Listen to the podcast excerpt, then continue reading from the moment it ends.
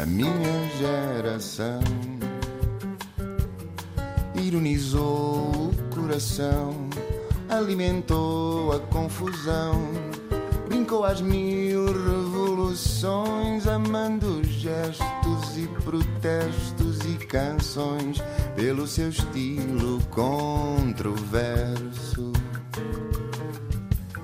Este país também devia ser para novos, no entanto, lia-se no arranque de 2023 no Jornal Público que Portugal tem falhado gravemente com a sua juventude. Portugal é o país da União Europeia em que os jovens saem mais tarde de casa dos pais. Bem sabemos, saem por volta dos 33 anos, ao contrário da média da União Europeia, em que os jovens conseguem sair de casa dos pais aos 25.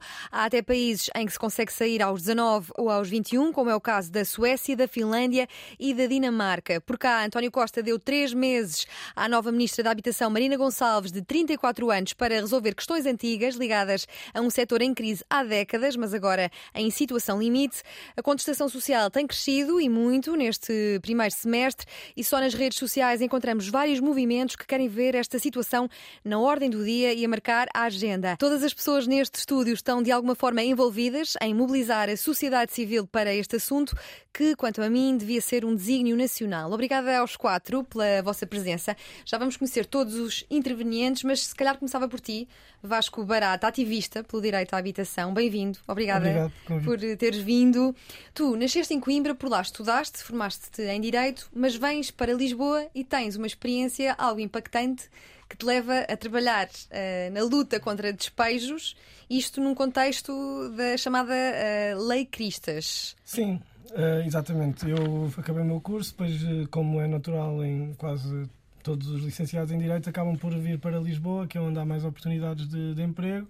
E quando fui trabalhar para um escritório de advocacia, percebi de facto, foi na fase em que houve esta lei Cristas, que houve uma liberalização agressiva do mercado de arrendamento e do mercado da habitação, uma expressão que já de si é infeliz, e notou-se que eu fiquei chocado um pouco com a forma como era fácil proceder aos despejos, como havia uma série de enganos com as notificações que eram enviadas para as pessoas, pessoas delas, muitas delas idosas, que não, não conseguem compreender o conteúdo da carta e depois ficavam com uma ordem de despejo. Aliás, é bom dizer que muitas dessa, muita dessa lei foi até julgada inconstitucional recentemente e, portanto, nem chegou a tempo de salvar essa, essas vidas. Portanto, esse foi o meu primeiro contacto que me levou a dizer isto é um pouco uma violência absurda uh, e, e, que me chocou e que, portanto, me levou a, a, dar mais atenção a esta questão da habitação. E o que é que, a nível jurídico, se pode fazer neste contexto? Eu acho que se pode fazer muito, e também mas também se pode fazer pouco. Poderia ser possível fazer muito mais, na verdade. Acho que é muito importante as pessoas organizarem-se, saberem que têm direitos e que devem lutar por eles também em tribunal, mas também sabemos que os tribunais não são o sítio certo para proceder a estas mudanças, porque, hum, da nossa experiência, o que nós vemos é que hum, há uma violência também nos tribunais de pouca compreensão do caso concreto das pessoas e, no fundo, uma hum, de criminalização da pobreza muito, muito acentuada. As pessoas devem saber os seus direitos e nós, na, na das lutas, o que nós fazemos é isso, é tentar ir a tribunal, lutar por avanços legislativos, por exemplo, a Lei de Bases da Habitação, e confrontar os tribunais com estes avanços, tentando ter vitórias para isto andar para a frente. Do Porto vem o Bernardo Alves, de 26 anos, aqui a representar a organização Habitação, hoje nascida no Porto pelo Direito à Habitação. Bernardo, no teu caso, como é que despertas para a mobilização desta causa? A Habitação hoje começou no Porto mais ou menos há dois anos Uh, e era um grupo de pessoas que acreditava que a luta por este direito tem que ser, eh, acima de tudo, coletiva e informada. E por isso este nome Habitação hoje, que até se calhar já vimos escrito sem ser no contexto de se estarem a referir a nós, uhum. ou seja, o problema da habitação hoje e por aí fora, nós tentamos ter duas frentes para este problema, ou seja, uma delas é reivindicar a habitação hoje com ponto de exclamação. Queremos casas e agora, porque elas já existem, acima de tudo. E depois, por outro lado, é também perceber uh, o problema da habitação hoje, com o que é que ele se relaciona, por exemplo, com a saúde ou outros aspectos que podemos falar mais à frente. E perceber que as políticas que existem agora, como é que elas servem o problema da habitação ou não, na maior parte dos casos, e fazer esse jogo de, de perceber isso tudo. E sentes que há muito, muita diferença uh, no que diz respeito à habitação em Lisboa e no Porto? Diria que Lisboa leva um, uns anos de avanço no problema, as rendas são mais altas, e, mas os salários também são mais altos, uhum. ou seja, em, em proporção, não, não, sei se, não sei dizer se é igual, mas o problema é, é, semelhante em todo o país porque a legislação também é nacional e o Estado Central é que tem a responsabilidade constitucional de garantir o direito à habitação e por isso uh, o problema espalha-se um bocado. Claro que a realidade local afeta sempre uma boa parte do problema, mas é um problema sentido em todo o país. Sim, da Associação Habita pelo Direito à Habitação e à Cidade, temos aqui duas representantes em estúdio, a Dulce Dengue e a Teresa Mamed. A Dulce tem 33 anos, nasceu em Angola, mas cresceu em Lisboa, na zona de Alvalade. Dulce, bem-vinda. Tu defendes que a habitação em Portugal tem se tornado um dos maiores problemas do país. Como é que uh, conheceste a Associação Habita e como é que te juntas a ela? Eu conheci a Habita porque fui despejada uhum. e pronto, estava a sofrer bullying imobiliário por parte do meu senhorio. E então estive à procura de associações que me ajudassem e hum, a resolver uh, o caso e acabei por encontrar a Habita no Facebook e contactei-os para tentar pronto, uh, obter ajuda. Entretanto, depois de ter sido despejada, depois de ter visto a luta uh, e tudo mais, acabei por me juntar à Habita porque acredito que é uma luta que precisa de muita gente e de toda a gente. E tendo passado na pele, Sim. Então tive que. Acabei por me juntar. Sentiste na pele? Conta-nos para nós que nunca fomos despejados, não tivemos essa experiência. Como é que é ser despejado? Porquê é que foste despejado? O que é que queria, neste caso, o teu senhorio ou senhoria? Bom, eu, eu vivia numa casa no Catujal, um, aquela parte que hum, na altura de 25 de Abril tinha sido invadida e portanto são casas uh, ilegais e por ser uma casa ilegal a minha antiga senhoria cobrava-me uma renda de 200 euros num apartamento num T2 que já era bastante antigo, não é? ela não fazia obras então cobrava-me 200 euros na altura eu estava grávida entretanto Uh, aquilo uh, que eu saiba em tribunal estava designado que era para um, usufruto não poderia ser vendido nem nada do género, mas acabaram por fazer uma venda ilegal para um outro senhorio. E este senhorio, quando apareceu por lá, disse-me: Ai, agora você vai ter que começar a pagar 400 euros de renda, porque pronto, vive num apartamento de dois quartos e hoje em dia não se pratica rendas de 200 euros e tudo mais. Bom, isto eu com um recém-nascido e mais duas filhas, sozinha, sem estar a trabalhar, foi super complicado. O meu marido trabalha em Angola e, como toda a gente sabe, o câmbio de, de, de kwanzas para euros é, é terrível. Então, tivemos ali uma altura que vivemos uma situação muito, muito complicada porque ou era pagar a renda ou era passarmos fome. E o meu senhorio não queria compreender isso. Entretanto, entrou a pandemia, veio a lei do António Costa de que ninguém poderia ser despejado. Tentámos ali chegar num acordo com ele, porque éramos várias famílias, éramos cinco famílias ali, que, que aquilo era, era uma espécie de quinta hum. e tinha cinco casas, eram seis na verdade, uh, e tinha seis famílias ali a viverem. Uh, e entretanto, todos estavam com dificuldade devido à pandemia e tudo mais, e, e hum, reunimos com ele numa tentativa de chegarmos a um acordo que conseguíssemos pagar as rendas e, e toda a gente conseguisse estar ali bem. Só que a informação do senhor foi que, pronto, como ele é dono, ele pode cobrar 2 mil euros se quiser e nós é que temos que ver como pagar e tudo mais. Uh, andamos ali atrás de, de, documentos e tudo mais, porque sabíamos que aquilo eram, eram terrenos ilegais e não havia, não havia hum, não havia documentos legais de que ele era dono daquilo, nem nada do género, porque foi uma venda por trás do, do tribunal. Uh, mas não, não, não tivemos grandes avanços com ele. Entretanto, contactámos um advogado que, que foi foi um, uma grande ajuda para nós, porque acabou por mandar uma carta para eles a pedir a legitimidade dos terrenos e, como eles não tinham, desapareceram durante uns cinco meses. Ninguém aparecia, ninguém cobrou rendas, ninguém nada. Depois desses cinco meses, hum, pronto, devo dizer que eles são uma família influente cá em Portugal. São, a senhoria era uma, uma senhora, é condensa, tem um, um palacete no Alentejo. E eles aparecem depois de cinco meses com uh, uma ordem, não era uma ordem de despejo, era uma providência cautelar, porque foram a tribunal dizer que nós invadimos as casas e que estávamos a destruir as casas e, portanto, não poderíamos ser notificados, porque caso fôssemos notificados, iríamos destruir as casas. Não recebemos notificação nenhuma. Eu acordei para levar os meus filhos à escola e encontrei um monte de polícias na minha porta. Um, assim que eu abri a porta, entramos o esqueci-me do nome, o agente de execução, uh, a espetar um papel praticamente na cara. Entra um monte de pessoas já a mudar a fechadura, a pegar nas minhas coisas, a meter para fora e eu fiquei tipo, ok. Teresa, Mamed, há muitas histórias deste género que chegam à Associação Habita? Sim, eh, a maior parte das pessoas que procuram o apoio da, da Habita e que também que, que colaboram na luta são mulheres de famílias monomaternais, portanto, mulheres sozinhas com filhos. Esta é uma luta de, muito de mulheres. Sim, é uma luta muito de mulheres e acho que eh, e, e, e é importante ver que as mulheres são efetivamente as mais afetadas pelo problema da habitação, pelas suas múltiplas vulnerabilidades Uh, mas nós não gostamos de falar nesta perspectiva das vítimas sempre, e portanto, para nós é muito importante também uh, dizer que as mulheres são as protagonistas da luta pela habitação. E as nossas assembleias, que acontecem às segundas-feiras, de 15 em 15 dias, estão efetivamente cheias de mulheres com os seus filhos, sobretudo. Nós contamos também com a participação do Rafael Pinheiro, da petição pela proteção do direito à habitação. Ele é um dos autores desta petição, uma iniciativa que é dirigida ao Parlamento e que em apenas dois meses conseguiu mais de 5 mil assinaturas. A petição pela proteção do direito à habitação é uma iniciativa que nasce uh, do trabalho e das ideias de um pequeno grupo de jovens cidadãos, trabalhadores precários e estudantes encorajados sobretudo pela necessidade e pelos seus problemas de habitação e pelos problemas de habitação de amigos e familiares.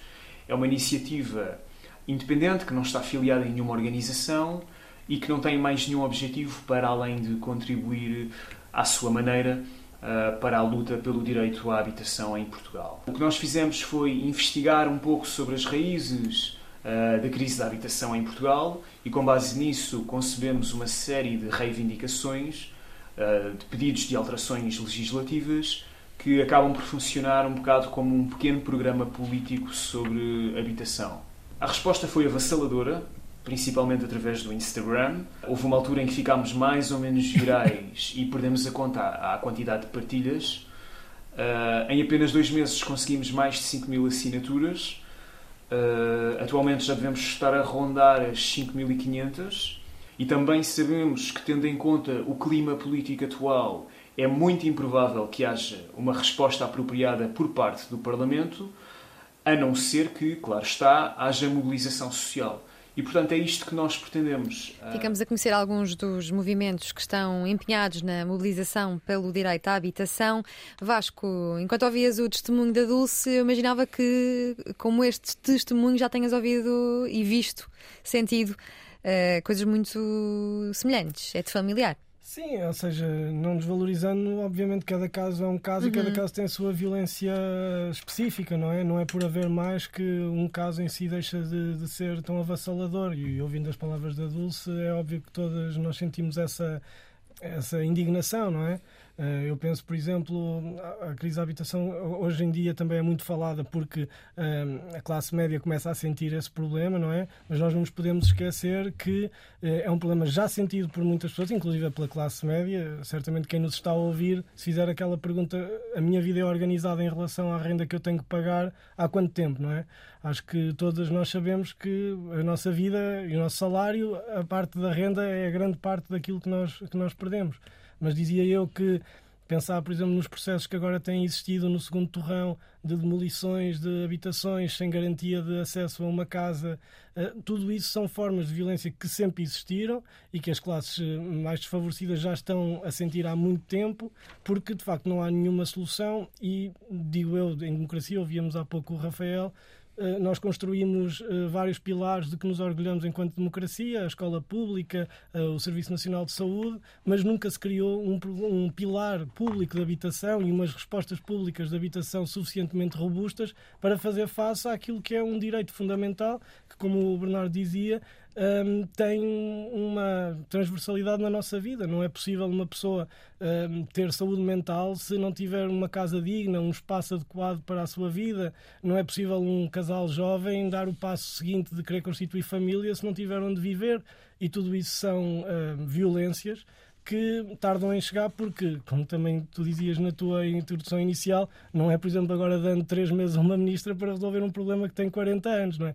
Portanto, tudo isso uh, é preciso dar uma grande volta e colocar as pessoas no centro das políticas públicas de habitação e não equiparar a liberdade de lucrar com uma casa com a liberdade como se isso fosse uma opção de escolher uma casa. As pessoas têm que ter uma casa para viver. Isto não são duas liberdades que se estejam a equiparar. Teresa Mamed, ouvíamos o Rafael eh, falar da importância da mobilização que está a acontecer nas redes sociais. Sentes que ainda está, esta mobilização está muito só nas redes sociais ou já começa a marcar a agenda mediática em jornais, nas televisões? E também queria saber um pouco da tua experiência. Sei que és licenciada em Direito, mestrada em Sociologia e uh, trabalhaste sempre com populações uh, vulneráveis. Sim, uh, no meu trabalho tive contacto com populações vulneráveis em diferentes contextos. Uh, por exemplo, pessoas migrantes, pessoas vítimas de crime, pessoas que usam drogas, pessoas que estão em situação de sem-abrigo. E isso fez-me perceber as diferentes facetas do problema da habitação e, sobretudo, fez-me perceber uh, que a habitação é uh, a coisa que está no centro de todas as outras soluções. Portanto, sem uma habitação e sem uma habitação digna, não é possível um, dar os outros passos que são precisos dar em situações diferentes. Um, relativamente à, à, à, primeira pergunta que fizeste sobre as mobilizações, eu uhum. acho que Uh, é verdade que tem sido. A habitação é o tema que está na ordem do dia, é um tema falado todos os dias. Acho que, obviamente, as redes sociais têm atualmente um papel importante nas nossas vidas e mesmo nestas discussões uh, políticas, mas eu acho que é mais importante uh, pensarmos sobre aquilo que está a ser feito fora das redes sociais e, e fora também desta, deste campo que é uh, em que estamos distantes, não é? Que é o campo da internet. Acho que é muito importante nós focarmos na, em tomar as ruas, em tomar os espaços públicos, em estar todas juntas na rua e nas lutas e ter esta presença forte fora deste espaço da internet em que estamos todos isolados e somos todos átomos, não é? E qual é que é, é, para vocês a implicação de a habitação ser um direito consagrado na Constituição da República Portuguesa? Qual é que é o, a obrigação do Estado neste contexto? A obrigação do Estado é aquele que a Constituição nos diz que é, que é garantir uma habitação digna a todas as pessoas. A, a nossa perspectiva é que este é um direito que está a ser muito maltratado e ele sempre foi muito maltratado pelo Estado. e mesmo com a lei de bases da habitação, que foi obviamente uma, um passo importante, continuamos a ver que um, há, muitas, há muitas questões que não são uh, respeitadas pelo Estado relativamente às próprias leis que cria. Portanto, é um direito de facto muito maltratado uh, e muito, muito ignorado. E nós achamos também que esta, esta crise da habitação não é uh, uma fatalidade, como às vezes vemos uh, a ser tratada. Portanto, é o resultado de políticas que colocam as pessoas em segundo plano é políticas de gentrificação, de mercantilização da habitação, políticas de turistificação das cidades, e isto não é uma fatalidade, são coisas que podem ser uh, alteradas. E há algumas alterações um, algumas políticas que podem ser implementadas que poderiam ter resultados uh, diretos. Por exemplo, a regulação do mercado de arrendamento e, o, o, a, antes da regulação, também o, o, baixar as rendas, porque as rendas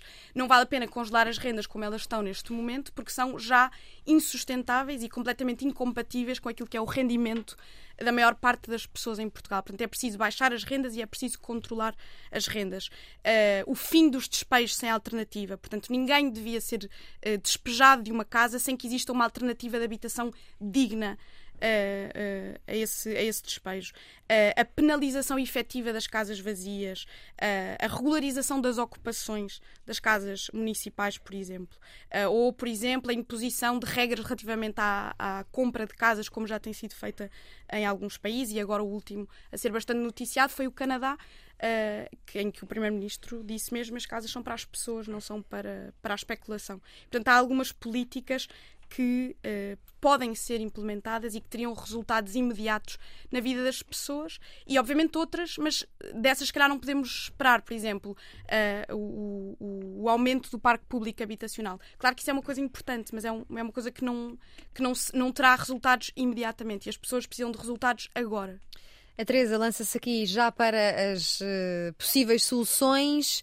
No caso da habitação hoje, coincidem com estas soluções? Quais, é que, quais são as ideias? Avançamos aqui para, para, as ideias para tentar solucionar este problema, até para não deixarmos Marina Gonçalves sozinha nesta missão de resolver o problema em três meses. Sim, nós obviamente que no geral coincidimos e depois é preciso, obviamente, que nós não temos todas as especialidades para, ou seja, dizer regular o mercado de arrendamento, ele neste momento está regulado. Existe uma lei, e só que existe uma lei que permite despejos, existe uma lei que permite não renovar contratos, existe uma lei.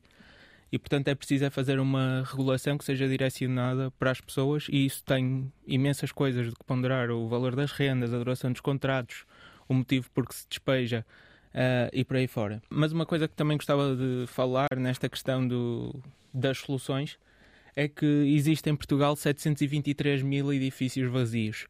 E, portanto, há esta coisa de que nós não precisamos de mais casas, as casas já estão lá todas. Nós precisamos é de uma gestão do que nós temos que seja direcionada para resolver o problema da habitação. E há outra coisa que é curiosa nesta questão do, dos devolutos, dos edifícios vazios, que é nós vamos na rua e vemos, e Lisboa tem imensos, e passa-se na rua e vê-se aqueles edifícios com as janelas todas partidas, todos abandonados, e pensa-se, reabilitar isto era um valúrdio e, portanto, seria muito difícil. Mas se formos ver a estatística, 50% dos edifícios que estão devolutos estão em bom estado de conservação ou a precisar de obras ligeiras. E, portanto, as casas já estão todas aí, as pessoas estão na rua e, portanto, a solução é muito fácil. Por isso é que, ou seja, isto o governo, três meses, se calhar até dá. Ou seja, as casas estão lá, as pessoas não, não era difícil de identificar, porque mal haja casas as pessoas vão aparecer de certeza. E depois é preciso é, uma vontade política clara para resolver o problema da habitação, que é uma coisa que nunca aconteceu. O governo do António Costa não está ativamente à procura, do António Costa ou de qualquer outro que já tenha lá estado, não estão ativamente à procura de soluções para o problema da habitação e não conseguem encontrar. Estão ali incessantemente à procura. E eles basicamente têm outros interesses que querem proteger, nomeadamente o direito à propriedade ilimitada, que também já está contradita na lei, pela Lei de Bases da Habitação, pela função social da habitação, que diz que se existe tem que cumprir, tem que servir para habitar, e também os senhorios, que nós vimos a ser protegidos agora, mesmo com a narrativa contrária de que agora quando se limita o aumento das rendas a 2%, mas eles receberam todo o valor em sede de IRS no fim do ano, portanto, ou seja, nunca há uma penalização para quem tem a propriedade e nunca há uma solução para quem não tem casa. Vasco, um referendo pela habitação seria uma solução? Sei que é um movimento do qual fazes parte, não podes falar muito porque reúne muitas pessoas de, de vários quadrantes e caminhos e a comunicação tem de ser consensualizada, mas que, em que é que consiste este referendo? Eu acho que é uma excelente ideia que está aí, na, está aí no espaço público e que as pessoas podem juntar-se naturalmente, que vai no, tem experiências até parecidas em Berlim, por exemplo, onde houve um referendo também que teve muito sucesso e que permitiu a, a que as pessoas lá conseguissem um, expropriar grandes proprietários. Falamos de BlackRock, por exemplo, que tinha um, uh, cerca de 3 mil casas. Eles apenas trataram de expropriar esses grandes, grandes proprietários porque estavam a ter um peso insustentável no mercado. Eu queria pegar aqui numa parte que eu acho que é muito importante, que, que a Teresa tocou e o, e o Bernardo também, que é, nós parece que caímos aqui na questão da habitação em que não há... Um, qualquer medida pode ser boa, não é? Ou seja, o que é preciso são ideias, o que é preciso é uh, atacar o problema, venham elas de onde vierem. E eu acho que isso não é de todo assim. Uh, não no sentido do que eles disseram, mas do espaço público nós vemos, por exemplo, o que é preciso é uh, construir, é uma questão da lei da oferta e da procura, é um mercado como os outros. Isso não é de facto assim.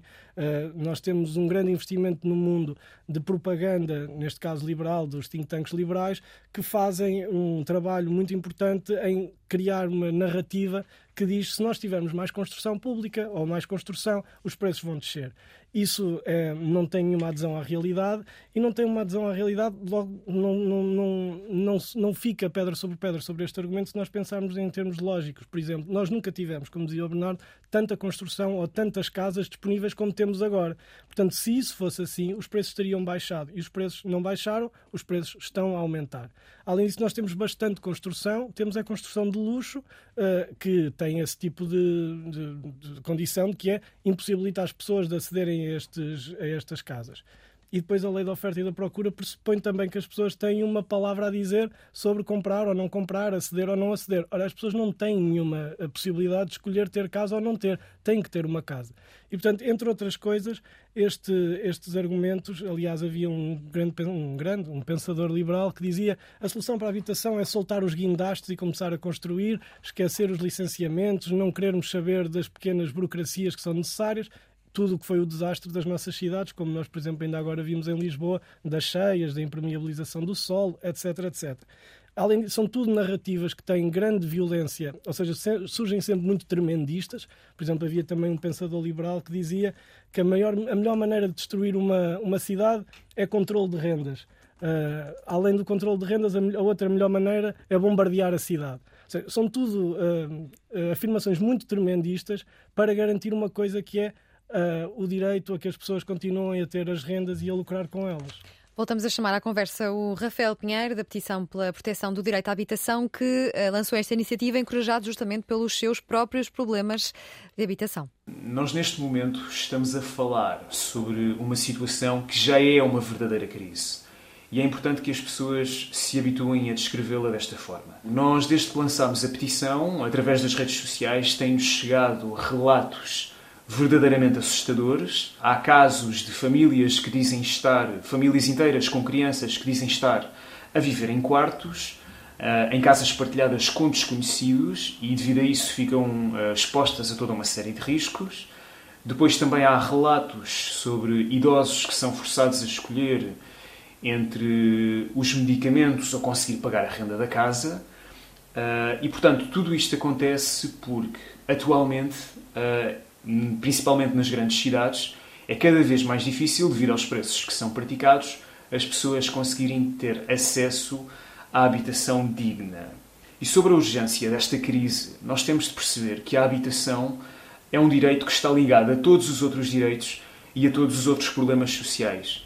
A habitação também tem a ver com a saúde, uh, também tem a ver com o problema da violência doméstica, também tem a ver com a saúde mental, também tem a ver com o trabalho, com o lazer, com a dignidade, ah, com a privacidade, com a integridade física e moral.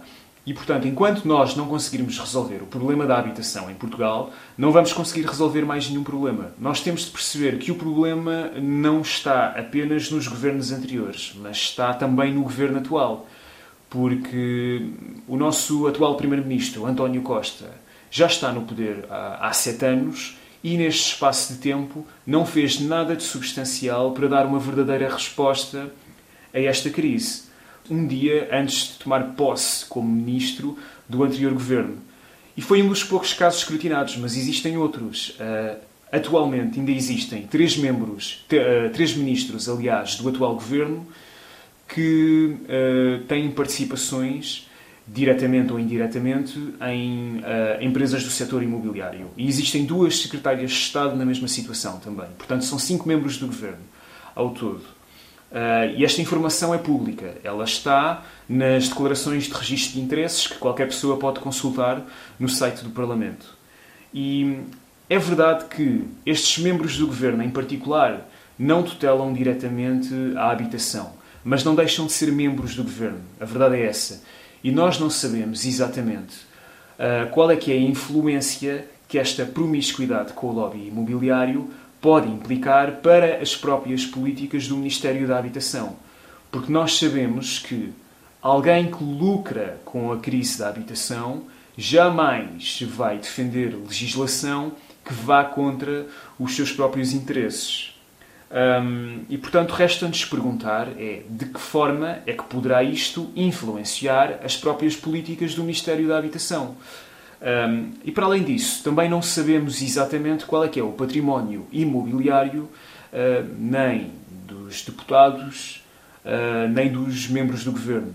E essa é uma informação que também seria bastante relevante e bastante importante para percebermos porque é que é tão difícil haver uma resposta apropriada a este problema?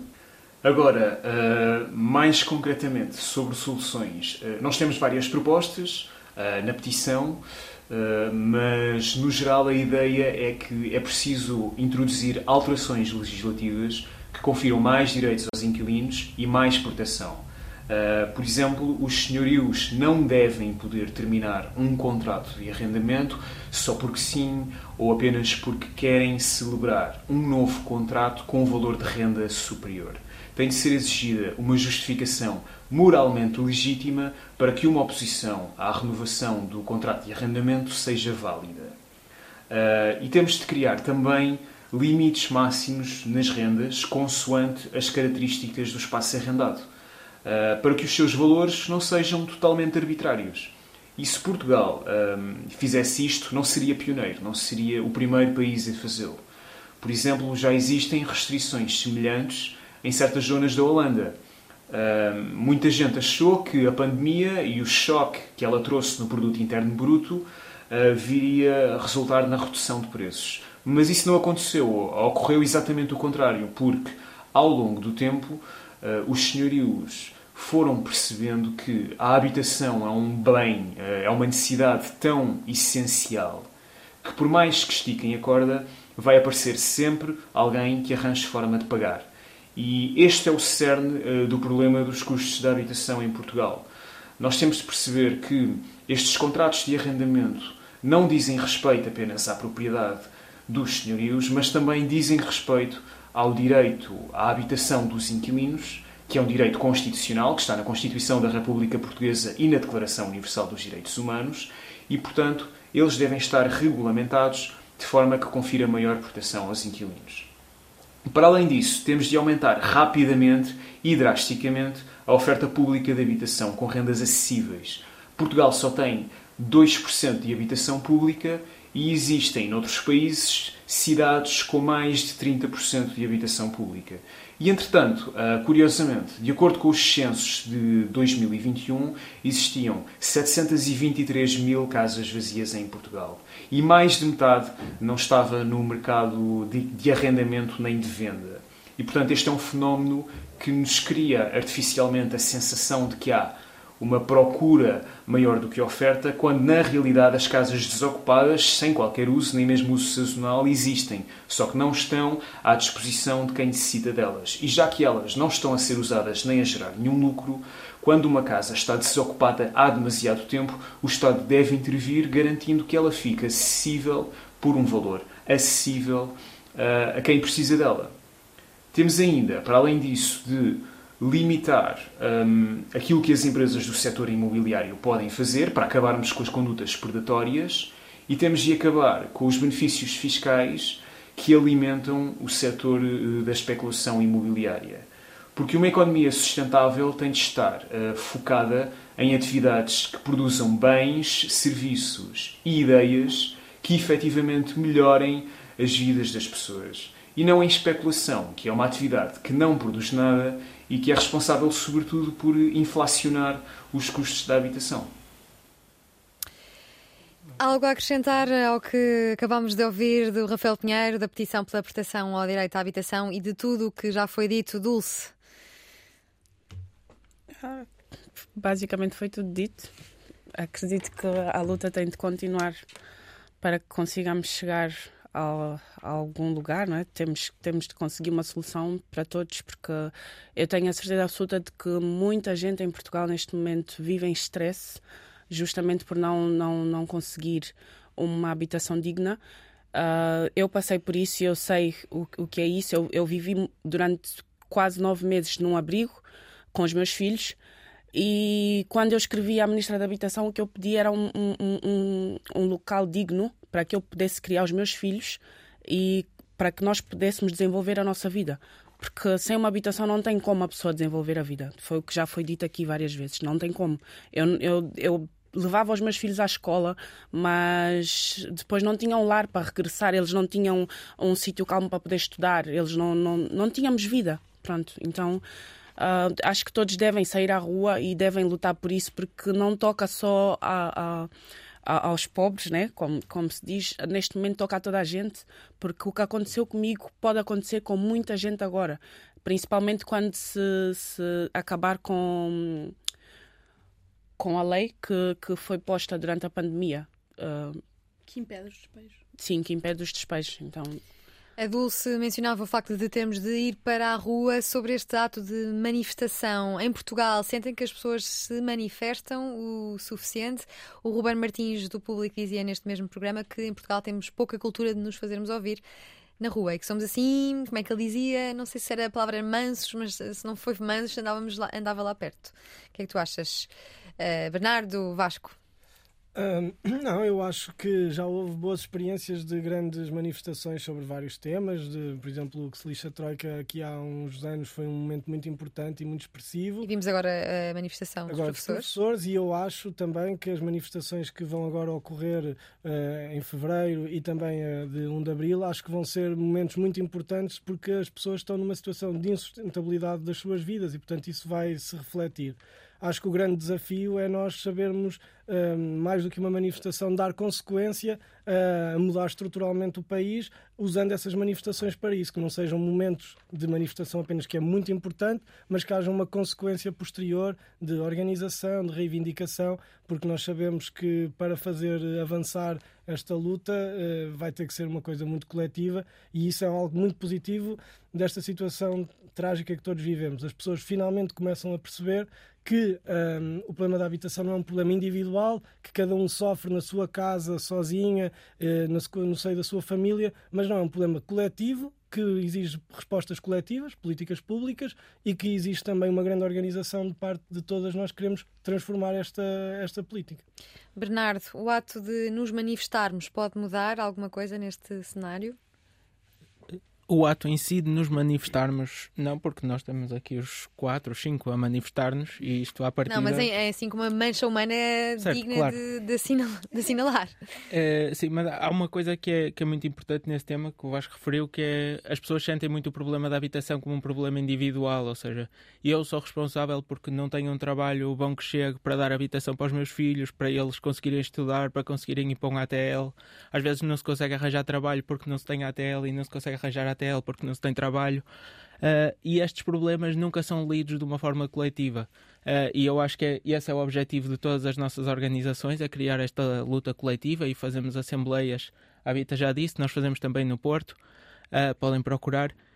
E eu acho que, efetivamente, essas manifestações podem criar essa, essa força e podem ter esse papel, mas também é muito importante que não seja uma manifestação que acontece num dia e morre. Ou seja, o, o ponto principal aqui tem que ser criar poder popular, porque essas, só com esse poder é que vamos conseguir criar leis que revertam o regime de arrendamento que temos, é que vamos conseguir usar os devolutos das cidades, é que vamos conseguir ter o direito à habitação e à cidade. E tu que vens hoje do Porto para Lisboa de propósito para esta entrevista, que muito te agradecemos por, por teres feito esta, esta viagem, sentes que o tema está descentralizado o suficiente ou continuamos a focar-nos muito em Lisboa? É, obviamente que continuamos a, a, focar muito em Lisboa.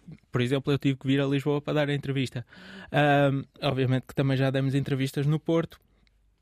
Uh, mas efetivamente Lisboa também é, é, a cidade que tem as rendas mais altas e no Porto não podemos fazer uma manifestação em frente ao Ministério da Habitação porque ele está aqui embaixo. Aliás, nós acompanhamos um caso de despejo de habitação pública, que é talvez a maior contradição uh, que seja possível neste tema, ou seja, casas do Estado em que o Estado despeja pessoas sem lhes dar uma solução habitacional e fizemos uma manifestação no Instituto de Habitação e Reabilitação Urbana, que é o, o instituto que gera a habitação do Estado, e quando fomos lá em cima entregar uma carta e mostrar as nossas reivindicações, o que eles nos disseram foi isto é com Lisboa. Ou seja, existe lá um, um instituto que está num, num escritório que até tem uma área jeitosa, que podiam ser algumas casas, um, e eles estão basicamente a encaminhar o problema para Lisboa e usam isso como desculpa. Portanto, isso ainda é um sintoma da, da centralização. E estás preparado para ver eh, a Avenida dos Aliados cheia de gente no dia 1 de abril? Uh, vamos, uh, não sei quando é que vai passar a entrevista, mas vamos fazer uma manifestação nacional em, em duas cidades, pelo menos para já, ainda se pode alargar a outras, no dia 1 de Abril, e estamos efetivamente preparados para que haja uma contestação forte e que haja uma união das pessoas para criar força suficiente para conseguir construir alternativas. Esta entrevista vai passar em março, uh, vamos ter um mês dedicado ao tema habitação. Aqui, deste lado, do lado da Habita, estão preparadas para ver a Avenida da Liberdade cheia de gente a manifestar-se pelo direito à habitação? Sim, esperamos que sim. Uh, esperamos que, uh, aliás, uh, a manifestação do dia 1 de abril vai ser também o culminar de outras atividades que vão ser preparadas nessa, nessa semana anterior, que é já agora para, para também explicar, isto vai, vai, vai estar dentro de uma iniciativa em várias cidades na Europa que fazem todas parte da European Action Coalition for the Right to Housing and to the City, da qual a Habita faz parte e a Habitação hoje também, um, que vai marcar então os Housing Action Days, que vão do dia 25 de março até o dia 2 de abril. Uh, e a ideia é marcar a luta pela habitação e pelas cidades, uh, em várias cidades da, da Europa, uh, e mostrar que uh, estamos todos juntos nesta luta e, e, na reivindicação por habitação digna, pelo, pelo espaço público e pelo respeito pelas nossas casas, pelas nossas cidades. Está marcada uma manifestação nacional para o dia 1 de abril com o mote Habitação em Portugal é mentira. Se estão interessados em acompanhar este assunto, fiquem atentos aos próximos episódios ou sigam o Habitação Hoje, a Habita, o movimento Vida Justa, a petição pela proteção do direito à habitação, o Casa é um Direito ou o movimento Referendo pela Habitação, entre outros que começam agora a surgir. Todos os dias os preços sobem, os despejos de casa aumentam, sobra muito mês no fim do dinheiro. Há quem tenha de escolher entre aquecer a casa ou comer. Há quem não consiga emancipar-se e viver a individualidade fora da casa dos pais. Há quem tenha conseguido sair, mas que esteja agora a regressar. Há quem pague o salário mínimo por um quarto, por um T1 ou um T0, ou uma cava ou uma arrumação. São cada vez mais os casos que ficamos a conhecer através das redes sociais, bem como os movimentos pela habitação que continuaremos a seguir nesta situação que me parece uma emergência nacional. Muito obrigada aos quatro pela vossa participação, pelas vossas vossas intervenções na última hora na Antena 3 e na RTP3. O que vamos fazer?